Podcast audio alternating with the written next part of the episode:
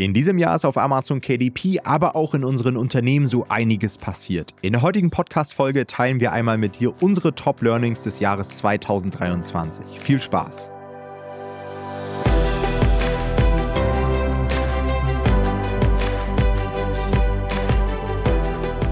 Hallo und herzlich willkommen zu einer neuen Folge des Verlagsniveau Podcast. Und in der heutigen Folge wollen wir einmal unsere größten Learnings aus dem Jahr 2023 mit euch teilen.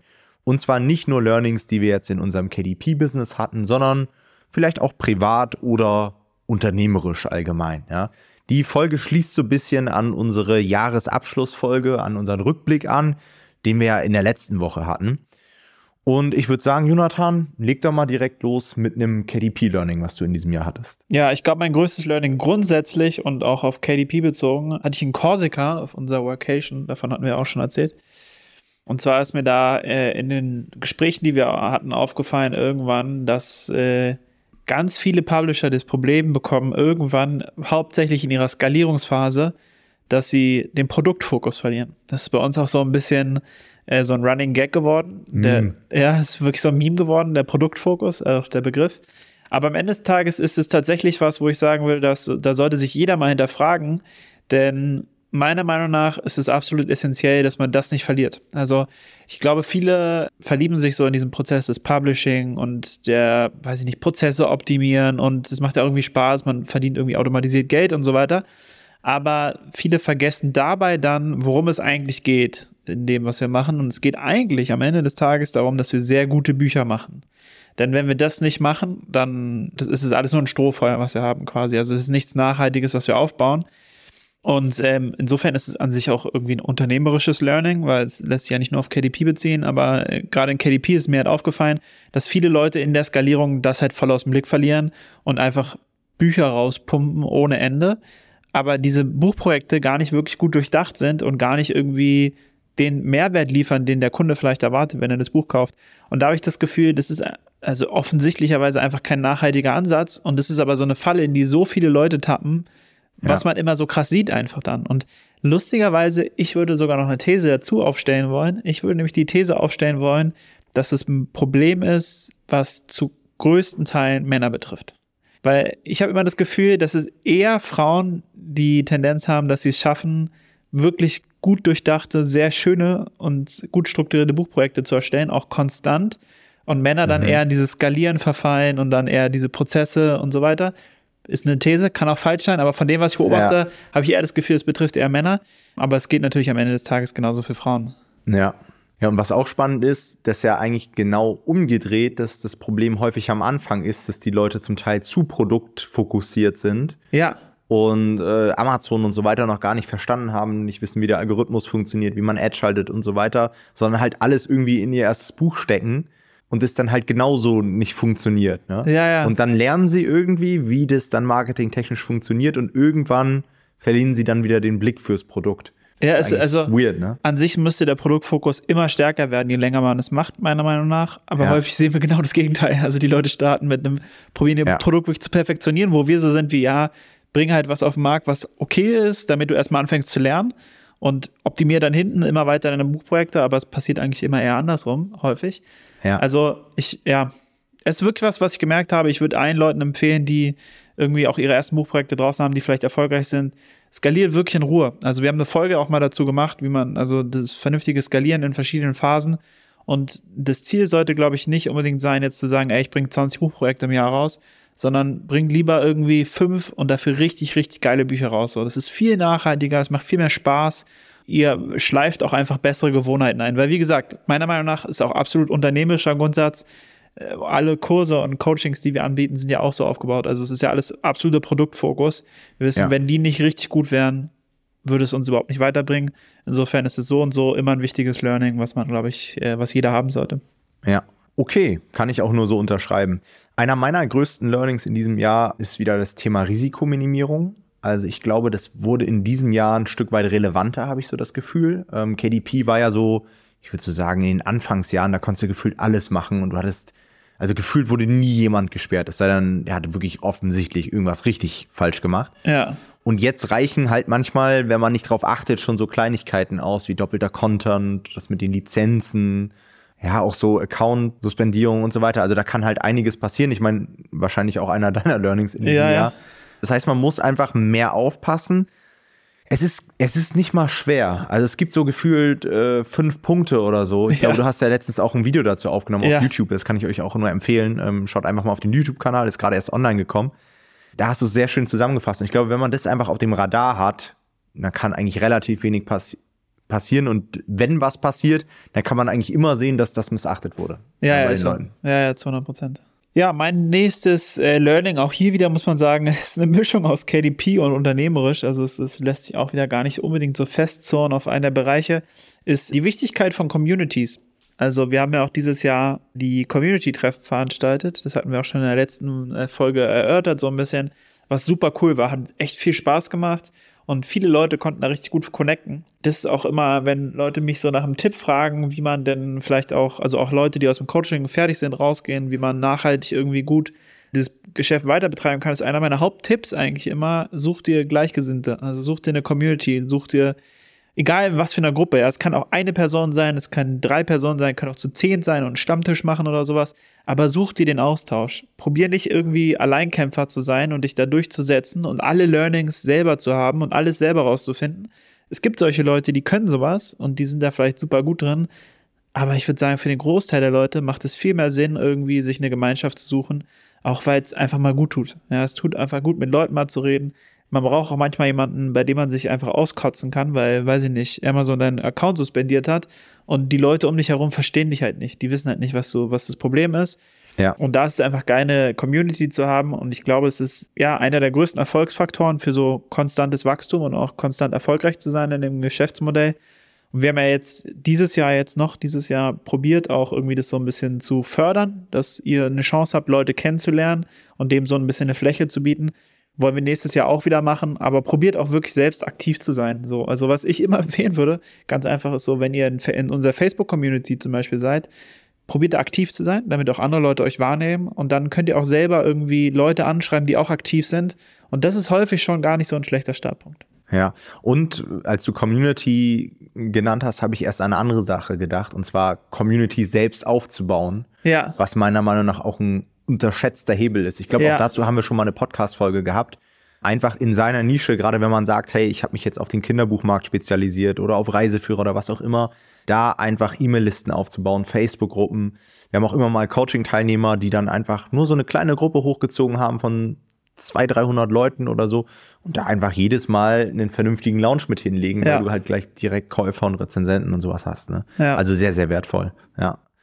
Dann, ich glaube, ein Learning, was wir ha- haben auch immer wieder anklingen lassen in den letzten Folgen, ist das Thema TikTok, externer Traffic, Facebook-Ads und so weiter. Hat, glaube ich, jetzt auch die KDP-Welt im letzten Jahr erreicht. Immer mehr Leute schalten was oder laden TikTok-Videos hoch oder nutzen irgendwie auch andere Traffic-Kanäle, denn Amazon-Ads sind einfach teurer geworden. Ich weiß auch, ich glaube, Mitte des Jahres oder irgendwann hatten wir auch mal eine Folge, wo ich eine Aussage getroffen habe, so nach dem Motto, ich kann mir nicht vorstellen, dass es noch teurer wird und die Klickpreise haben sich irgendwie stabilisiert. Aber irgendwie jetzt Ende des Jahres ist es schon noch mal teurer geworden, oder? Bei den Und Amazon-Ads. will, willst du noch mal sagen, wer die Gegenthese eingenommen hat, wer gesagt ja, hat, das dass die kann ich nicht mehr dran erinnern. Ja, also die Klickpreise sind äh, seit November ziemlich hochgegangen, auf jeden Fall, ja, das stimmt. Ja, und ich meine, klar, äh, zu Q4 und so weiter ist es immer etwas teurer. Ja. Aber ich habe wirklich nochmal das Gefühl gehabt, dass es auch allgemein einen Satz nach vorne gemacht hat. Ja. ne? Das heißt, auch da wird, haben wir auch schon gesagt, im Ausblick in der letzten Folge, glaube ich, auch ein Fokus drauf liegen. Genau, und was mir in diesem Jahr auch nochmal aufgefallen ist, also wir, wir sagen ja auch immer, testet eure Titel, testet eure Cover, testet eure Positionierung, testet Illustrationsstile, Figuren. Bei uns wird halt mittlerweile im Coaching alles getestet. Und einer meiner Learnings in diesem Jahr war halt auch, dass der Test halt auch nur was bringt, wenn du ihn zu 100% richtig machst. Ja. Mit den richtigen Tools und diese halt auch richtig aufsetzt oder richtig nutzt, die Umfragen richtig umsetzt, die richtigen Fragen stellst, die richtige Zielgruppe targetierst. Sobald da irgendwas nicht richtig ist, ist halt deine gesamte Umfrage wertlos. Ja. So. Und wir hatten teilweise Fälle, da haben wir dann gesehen, die Ads haben nicht funktioniert. Und dann, dann klappern wir halt alles ab, ne? Liegt's am Titel, liegt's am Cover und so weiter. Und äh, dann haben wir die Person gefragt, hey, dein Illustrationsstil, hast du das überhaupt mal getestet, ob die Illustrationen ankommen? Äh, ja, habe ich hier so. Und dann haben wir gesehen, ja, zwölf, zwölf Ergebnisse bei einer falschen Zielgruppe, so nach dem Ja, Motto. ja. quasi nicht getestet. Ja. ja. und dann brauchst du dich nicht wundern, dass du dann mit dem Illustrationsstil dich nicht durchsetzt in einem kompetitiven Marktumfeld. Ja. ja, ja, voll. Also diese wichtigen Elemente zu testen, ist wirklich, sollte eigentlich jeder machen auf jeden Fall. Learning, was äh, ich oder wir eigentlich noch hatten im KDP-Bereich, ist, also es hört sich jetzt fast ein bisschen arrogant an, aber man hat fast manchmal das Gefühl jetzt, wie einfach das eigentlich ist, Spiegel-Bestseller zu werden, wenn man es irgendwie vergleicht mit dem, was man früher dachte. Ja. Also mit den Erfahrungen aus diesem Jahr, wir, ich weiß, wie, weißt du, wie viele Spiegel-Bestseller wir dieses Boah, Jahr im Coaching über zehn. Ja. Über also zehn. alleine von Coach, das sind ja Leute, die eigentlich ihr erstes Buch gemacht haben und ja. direkt Spiegel-Bestseller gemacht haben, was völlig crazy ist. Ne? Also so, hätte man das uns vor zwei Jahren erzählt, hätten wir gedacht, so, das ist unmöglich. Und ja. jetzt, jetzt irgendwie, wenn man weiß, wie das funktioniert, wie das System läuft und so, denkt man eigentlich, ja, hätten wir das halt vorher schon irgendwie besser etabliert, dann äh, hätten wir wahrscheinlich vorher schon ein paar Spiegelbestseller haben können. Also das finde ich schon krass, weil das ist ja schon so eine richtige Instanz. Also ist auch lustig, weil wenn ich das Leuten erzähle, alle können was mit dem Begriff Spiegelbestseller anfangen. Also jeder ja. kennt diesen, jeder für jeden Wie ein ist Doktortitel. Ja. Und ja. das ist halt schon geil, dass es äh, so gut funktioniert mittlerweile. Und äh, mein persönliches Highlight da war tatsächlich, als Johannes im YouTube-Interview überrascht hast mit seinem Spiegel-Bestseller-Titel, ja. äh, weil er das noch nicht wusste, dass er Spiegel-Bestseller ist. Fand ich mega geil vor allem auch einfach super cooler Typ, Johannes, wenn du das hörst. Sehr, sehr sympathisch. Habe ich mich richtig gefreut, dass er das auch geschafft hat. Ja, definitiv. Was, was ich auch geil fand damals, als wir, wir haben quasi im Coaching, müsst ihr euch vorstellen, dazu Content hochgeladen, äh, wie man das genau anstellt. Und dann war das Video online und wir hatten natürlich schon sehr, sehr viele Coaching-Teilnehmer, die quasi vor dem Video schon sehr erfolgreiche Projekte hatten und die sehr gut auf Amazon laufen. Und einige Leute haben dann mit der Strategie quasi nachträglich noch den Spiegel-Bestseller sich geholt. Ja. Und so ein paar Wochen später hagelte es auf einmal Spiegel-Bestseller. Ich glaube, wir hatten ja. in der Spitzenzeit irgendwie sechs, sieben Spiegel-Bestseller gleichzeitig. Völlig krass. Das ja. ist crazy, ja. Also das war auf jeden Fall ein, ein großes Learning in diesem Jahr. Ja. ja, dann können wir mal so, so ein paar unternehmerische Learnings vielleicht noch durchgehen. Ich glaube, im Jahr 2023 habe ich noch nie so viel über Steueroptimierung und sowas gelernt wie in diesem Jahr. Also ich habe jetzt natürlich auch durch die Holding und so weiter mich damit intensiv auseinandergesetzt. Aber das, das war sehr, sehr wichtig, glaube ich, weil davon profitiert man halt jetzt Jahrzehnte. Ne? Also ja. da auch immer nur mein Tipp, setzt euch frühzeitig mit solchen Themen auseinander. Das heißt nicht, dass ihr das machen müsst, bevor ihr überhaupt ein Buch auf Amazon online habt. Aber sobald es bei euch läuft, müsst ihr euch einfach mit dem Thema Buchhaltung, Steuern, Optimierung und so weiter einmal auseinandersetzen, versteht es einmal und es wird euch halt 20, 30, 40, 50 Jahre begleiten und ihr habt einfach einen Vorteil, weil die meisten da draußen gar nicht wissen, wie sowas funktioniert. Ja. Und ähm, alle sagen immer, ja, man muss irgendwie nach Dubai ausreisen oder wir wollen jetzt alle auf die Philippinen irgendwie den digitalen Nomaden machen. Ist ja gar nicht notwendig. Ja? Ja. Also du kannst halt auch im deutschen Steuersystem, wenn du weißt, wie du es nutzt, sehr, sehr viele Steuern einsparen und halt von der deutschen Infrastruktur profitieren. Also das würde ich auch sagen. Also es war ja bei mir nicht anders. Ich habe ja vor einem Jahr, glaube ich, in der letzten Weihnachtsrückblicksfolge 2022 habe ich, glaube ich, gesagt, dass ich für dieses Jahr vorhabe, eine GmbH zu gründen. Und das habe ich auch geschafft, zum Glück. Und ist bei mir genauso. Ich habe unfassbar viel zu dem Thema gelernt. Und ich würde auch jedem empfehlen, probiert diese Sachen zu verstehen, wenn ihr selbstständig seid. Ja, also viele haben dann so irgendwie so ein inneres Sträuben dagegen, gegen Steuersachen. Und ich verstehe das. Es ist vielleicht auch manchmal langweilig. Aber ganz ehrlich, wenn man sich damit auseinandersetzt, finde ich erstens, dass es Spaß macht, weil es macht eigentlich nur keinen Spaß, wenn man es nicht versteht, ehrlicherweise. Und äh, wenn man es dann versteht, dann merkt man, wie viele Möglichkeiten es eigentlich gibt. Da, da komme ich auch zu meinem Unternehmer-Learning, was ich mir aufgeschrieben habe, was für kranke Vorteile man mit einer GmbH hat. Also es ist wirklich, ja. meiner Meinung nach ist es teilweise echt unfair, fast schon, was man da machen kann, was du als äh, normaler Einzelunternehmer niemals machen könntest.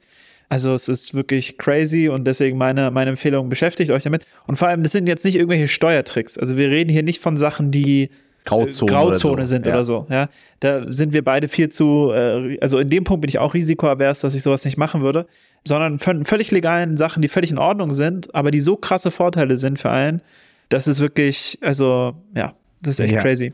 Da hatte ich auch ein Learning. Ich habe mal gedacht, so, ja, der Steuerberater, der kennt sich ja damit aus. So, es gibt halt eine gewisse Steuerrechtslage und jeder Steuerberater wird das ja kennen. Das ist ja, ja so sein Handwerk. Der Klassiker. Aber dann wurde mir erstmal bewusst, als ich da mit so einem Steuerfachanwalt zu tun hatte, dass der auf einmal so Konstrukte und Tricks kannte oder, also wie gesagt, alles im legalen Bereich und so weiter, auf die der Steuerberater nie gekommen ist, ja. die der Anwalt dann meinem Steuerberater erstmal erklären musste, wo ich mir dann so dachte, hey, das steht doch so im Gesetz, das musst du doch wissen, dass das möglich ist. Und genau da ist es wieder wie bei uns, ne? Also nicht jeder KDP-Experte ist gleich gut und nicht jede Information dringt zu jedem durch. Ja. Das ist auch ein Learning, was ich auch hatte. Und dass eine, wie überschätzt eine GmbH ist, also nicht überschätzt im Sinne von irgendwie dem Benefit, den man daraus bekommt, sondern viele Leute denken immer, dass es so ultra aufwendig und kostspielig ist, eine Kapitalgesellschaft zu betreiben. Aber das ist ja eigentlich Peanuts, wenn du dir anschaust, was für Vorteile du da von hast. Ne? Ja, stimmt. Also ich bin, ich muss ehrlich sagen, so diese Umstellungsphase vom Einzelunternehmen in die GmbH, die war so bei mir so zwei, drei Monate bis also jetzt langsam ist alles abgeschlossen davon eigentlich so. Ja. Und da muss ich schon sagen, waren auch ein bisschen Kopfschmerzen dabei, weil man halt natürlich auch so, oh, also aber das sind ja hauptsächlich jetzt nicht Sachen, weil die GmbH so kompliziert ist, sondern weil die Umstellung so nervig ist.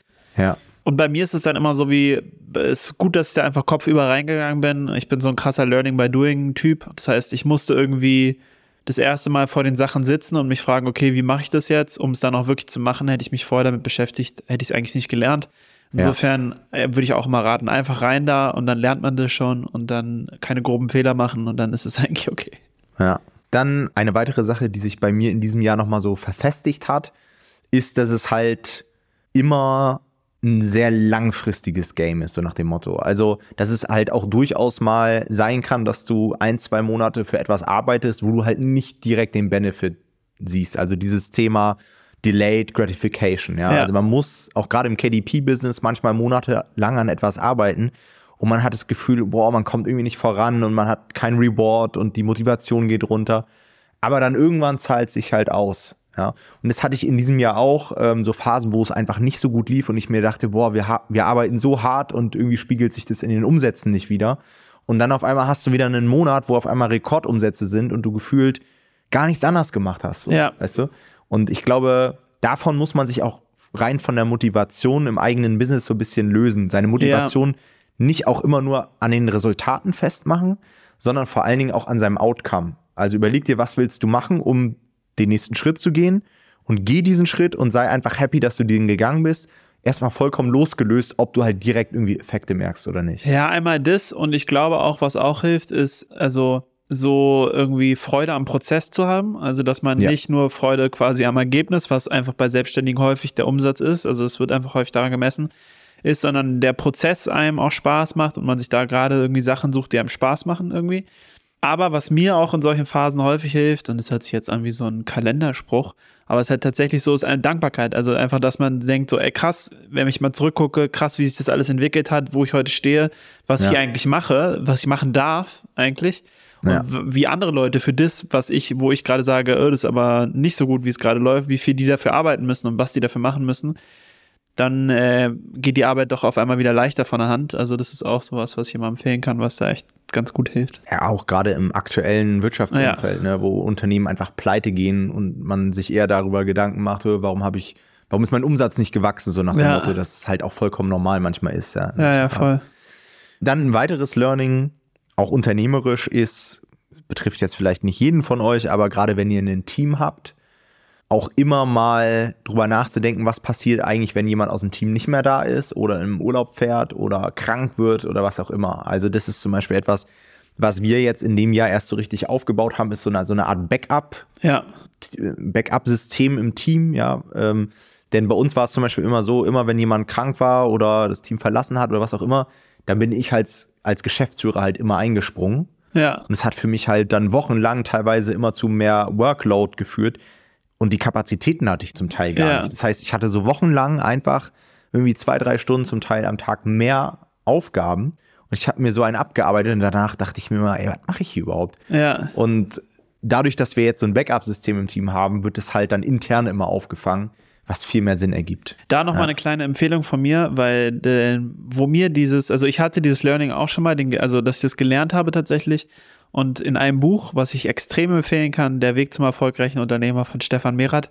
Ja. Nur weil ich gerade gesehen habe, der bringt nächstes Jahr ein neues Buch raus, wo ich sehr gespannt drauf bin. Aber das ah, Buch cool. fand ich wirklich crazy. Also wenn ihr Interesse daran habt, irgendwie Unternehmer zu werden, vielleicht lest dieses Buch super cool, gut geschrieben und ich müsste eigentlich mal wieder, also ich habe es gehört damals, ich müsste eigentlich mal wieder hören. Ich fand es richtig gut. Ja, ist wieder so ein Klassiker bei mir. Ich habe es angelesen und nicht ja. fertig gelesen.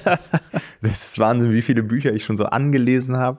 Das, muss, das kann man auch gut hören. Es gibt eine richtig gute Hörbuchversion von dem Buch. Ah, okay. Nice. Okay, dann zu guter Letzt habe ich noch so ein letztes Learning, was ich einfach mal mit euch teilen möchte. Da kann es aber durchaus sein, dass ihr da vielleicht irgendwie eine andere Meinung oder sowas zu habt. Und zwar habe ich in diesem Jahr gelernt, ich, also ihr kennt mich ja mittlerweile hier durch den Podcast, ich bin immer sehr risikoavers und versuche immer alles genau zu machen und richtig zu machen, auch gerade bei so rechtlichen Sachen. Ich weiß noch, als ich mit KDP angefangen habe, boah, da habe ich mir tausendmal irgendwie Gedanken gemacht, wie gestalte ich mein Impressum, wie lade ich irgendwas hoch, habe ich alle Lizenzen, die ich brauche, da habe ich alle irgendwo Deutsche Nationalbibliothek, alles richtig gemacht und so weiter. Oder auch DSGVO-technisch ist mein Newsletter, den ich gemacht habe, irgendwie 100% safe und so weiter. Ich wollte alles immer richtig machen. Und mittlerweile habe ich gelernt, dass es gar nicht immer so unbedingt notwendig ist, rein rechtlich alles 100% safe zu machen, sondern man sich halt eher mal die Frage stellen sollte, wie wahrscheinlich ist es überhaupt, dass mir das auf die Füße fallen könnte? Ja. Und wenn ja, wie groß ist das Risiko dann? Also was entsteht für ein Schaden?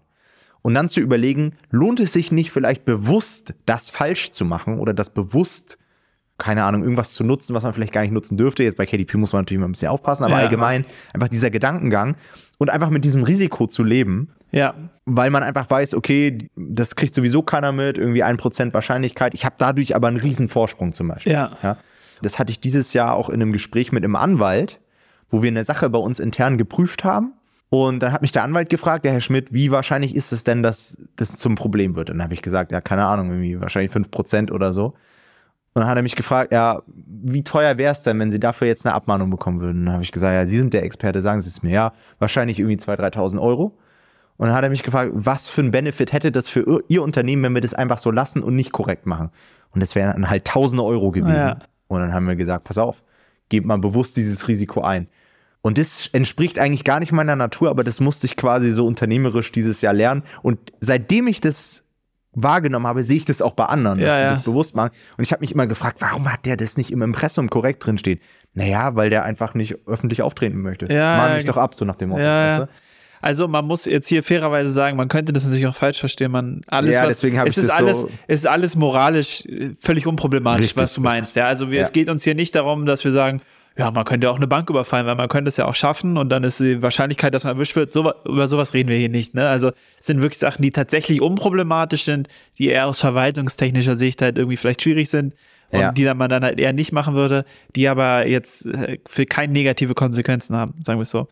Und ja, also du, ich komme aus einer Juristenfamilie und so bin ich geprägt. Ja, also mal ja. einfach zu gucken quasi, was ist denn das Schlimmste, was passieren könnte und ist es nicht irgendwie sinnvoll? Also dieses äh, wer ist, es gibt doch diesen Spruch, lieber um Vergebung bitten als um Erlaubnis fragen. Ja. Häufig in solchen Fällen macht es mehr Sinn und man fährt damit besser. Man muss natürlich immer gucken und wie gesagt, es hat auch so eine moralisch-ethische Komponente. Ja. Solange die auch in Schach ist, finde ich das auch, ist auf jeden Fall was, was man gut abwägen kann häufig. Ja, und es sind Dinge, die der Nutzer an sich oder wer, wen auch immer das betrifft, bekommt er gar nicht mit. Im Zweifelsfall ist es für ihn auch besser. Also es ist ja, ja häufig genau. auch so. Ja, genau. Okay, das waren unsere Learnings aus dem Jahr 2023. In der nächsten Folge können wir schon mal anteasern, beschäftigen wir uns mit den größten Fails und Fuck-up des Jahres. Wird, glaube ich, auch ganz witzig. Also jetzt schon mal eine Empfehlung, da dran zu bleiben. Dann wünsche ich euch einen schönen Tag, bedanke mich fürs Zuhören und wir hören uns in der nächsten Folge. Macht's gut. Ciao, ciao. Ciao.